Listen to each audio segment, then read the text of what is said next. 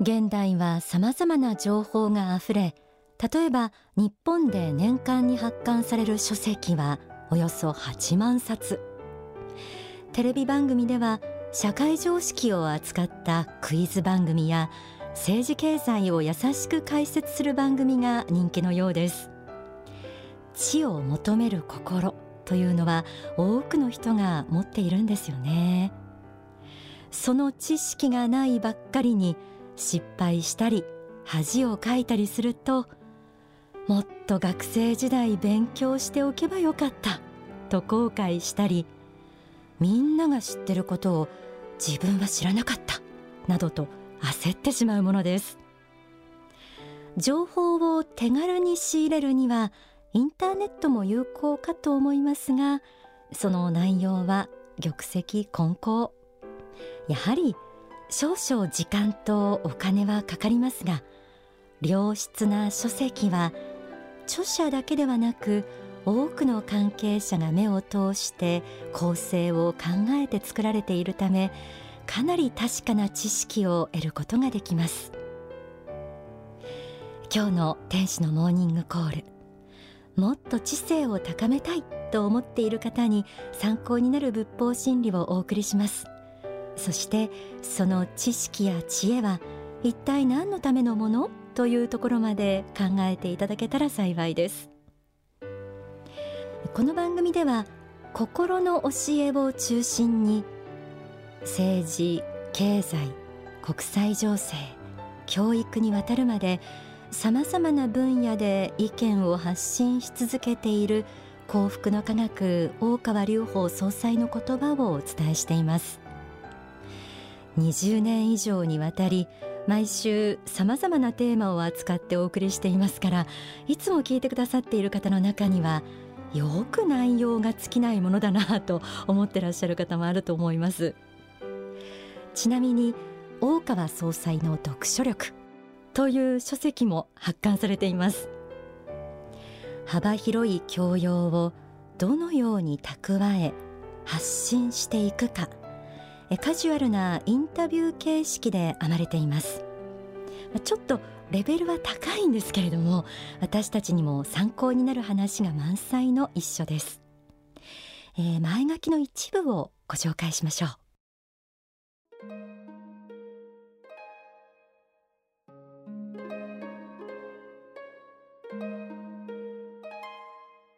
書物をたくさん集めて多読速読することはお金と暇と空間があればある程度は誰にでも可能だ。しかし知識や情報が多くなればなるほど体系化したり絞り込んだり見切ったりすることが難しくなる。さらに知識を知恵に変え結晶化させ成果を生み出していくには数十年の鍛錬を要するだろう。知的自己実現を目指しているあなたに何らかのヒントを提供できたなら幸いである。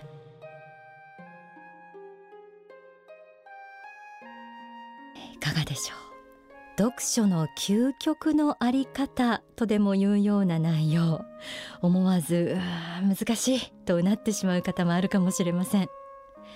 えー、でもここで述べられていたことを努力目標としていただいてもいいかもしれません。先日この本の出版記念パーティーが行われ有識者の方々やマスコミの方々が口々に総裁の勉強量に驚いておられました。まあ、これだけの内容を発信し続けるその秘密をこの本で垣間見たという感想もいろいろ聞かれました。この書籍で特に重点的に説かれているのが前書きにもあった通り膨大な量の情報の中からいかに有益な知識を取り出しそれを結晶と変えアウトプットしていくか。どのようにしたら読書に付加価値をつけることができるかということなんです。多くの人の心を救うためにジャンルを問わずさまざまな知識を学んでいる宗教家らしい大川総裁の読書法についてこんな風にも述べられています。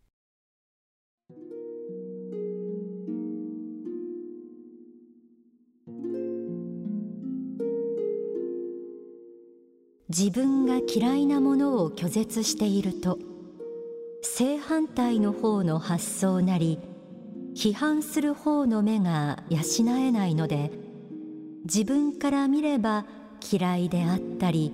あるいは自分を批判してくるようなものについてもある程度研究はしています。これはあらゆる視点を得ようとしているという努力ではあると思うんです。より一段上の読書法として自分が嫌いなもの正反対の意見が述べられているものをあえて読むということが挙げられました。そうすることで今までとは違った視点が得られたり自分の考えの間違っている点に気づけたりもするものです。皆さんの中にはたくさんの本を読みたいけど時間がない。読むのが遅いからなかなか進まないという多読と精読のジレンマを抱えている方もあるでしょう。大川総裁はその悩みに対して心の指針読書の方法の中でズバリこのように答えています。読書家足らんとする人は精読と多読の両立に苦しむものだ。これは知読と速読との対立でもあるからだ。私の結論は情報の網を張るためには多読し網にかかった良い本重要な本は精読せよということだ精読することであなたの頭脳は鍛えられあなたの思考力は深められるだろうそして最も大切なことはあなたの心に残った本は一定の時間を置いて繰り返し読めということだ。愛読書で身の回りを囲っていくことこそ知的生活の本質なのだ。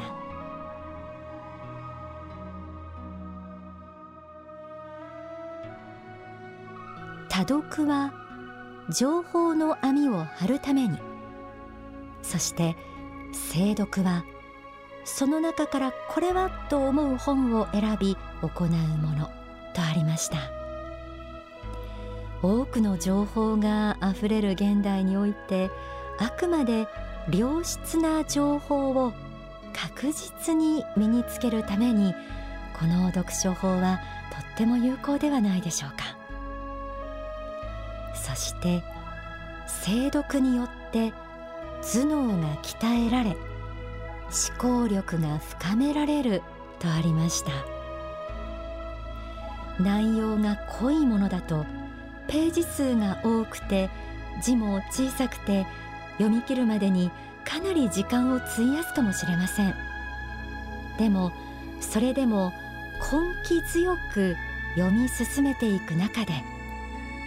単に知識を得るだけでなく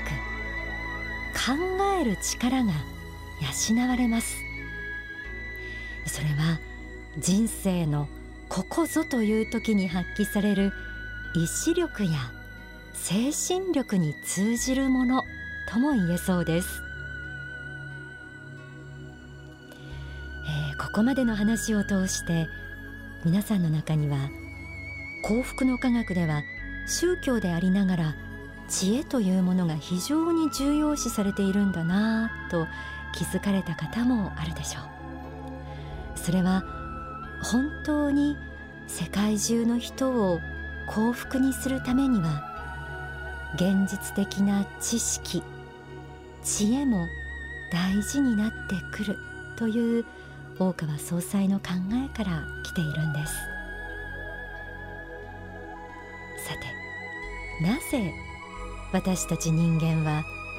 一生を通じて学び知恵を得る必要があるのでしょうか。その理由について書籍感化力にはこのように説かれています。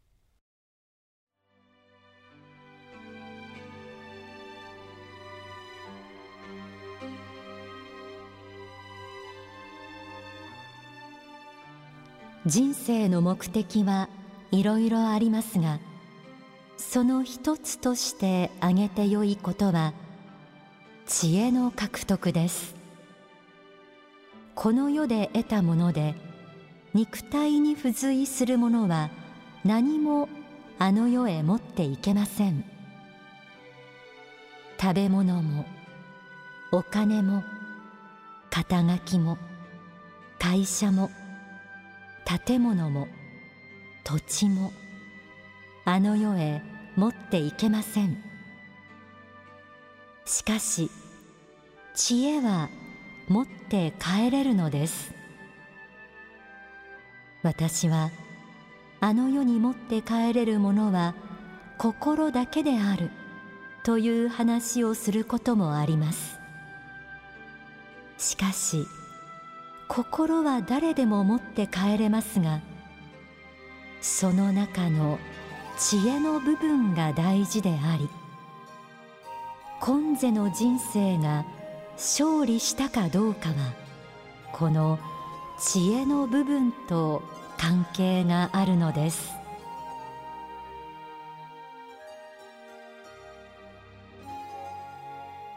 人生の目的は知恵の獲得であるとありました。死んであの世に持って帰れるのは心でありその中でも価値あるものが一生を通じて得たさまざまな知識から来る知恵なんですね。豊かな知恵を持ち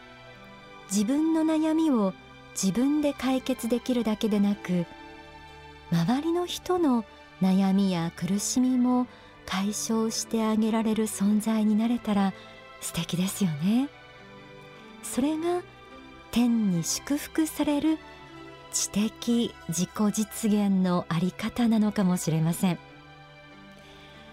今日ご紹介した一歩進んだ読書法ぜひ皆さんも実践してみてください。では大川隆法総裁の説法をお聞きください。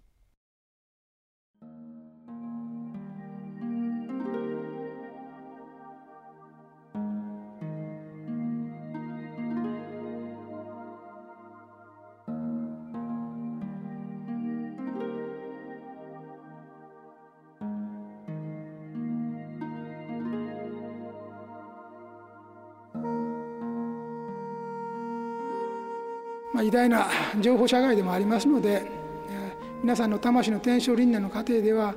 今回ほどよく勉強できる時期はおそらくないだろうということですね。今回ほど勉強できるこういうチャンスはないでしょう。本もすごく出てるし、ね、学習教材もすごく発達してますし、ね、そういう、えみんなの知的レベルも最高度に高いでしょう。これほどまでマスインテリといいますか集団の秀才がね大量に出てくるような時代はまあなかったでしょうからそういう意味では昔の時代で言えば神様のような知識を持ってるんですね現代人はね。持つあるいは持つチャンスが与えられているんですね。ですからこういう時期ですから徹底的にですね本当の意味での真理というものを学んでいただきたいなと。で知の原理というのをあえてあげました。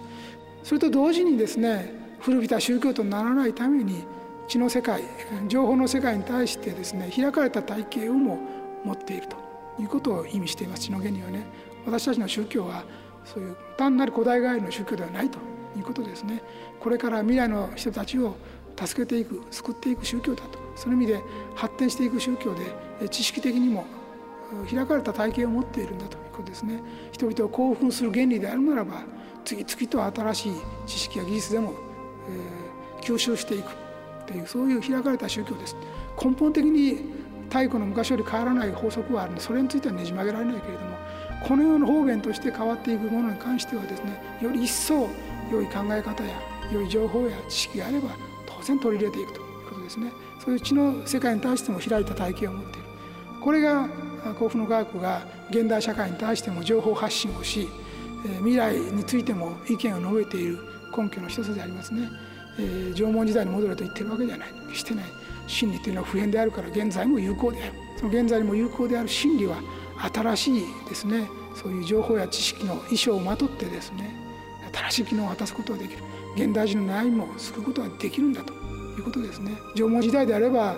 ねどうやったら土器がうまく作れるかっていうのは悩みだったかもしれないけれども現代ではそれだけでは当然通じないでしょう。それはもっと高度化しているでしょうね。もっと高度化したものになっているでしょう。ですから学問やいろんな情報マスコミ情報等にも開いていますのでそれは自信があるからです。自信もあります。し間違ってるところが毎日あるなら変更していく気があるからですね。変えていこうという気持ちもあります。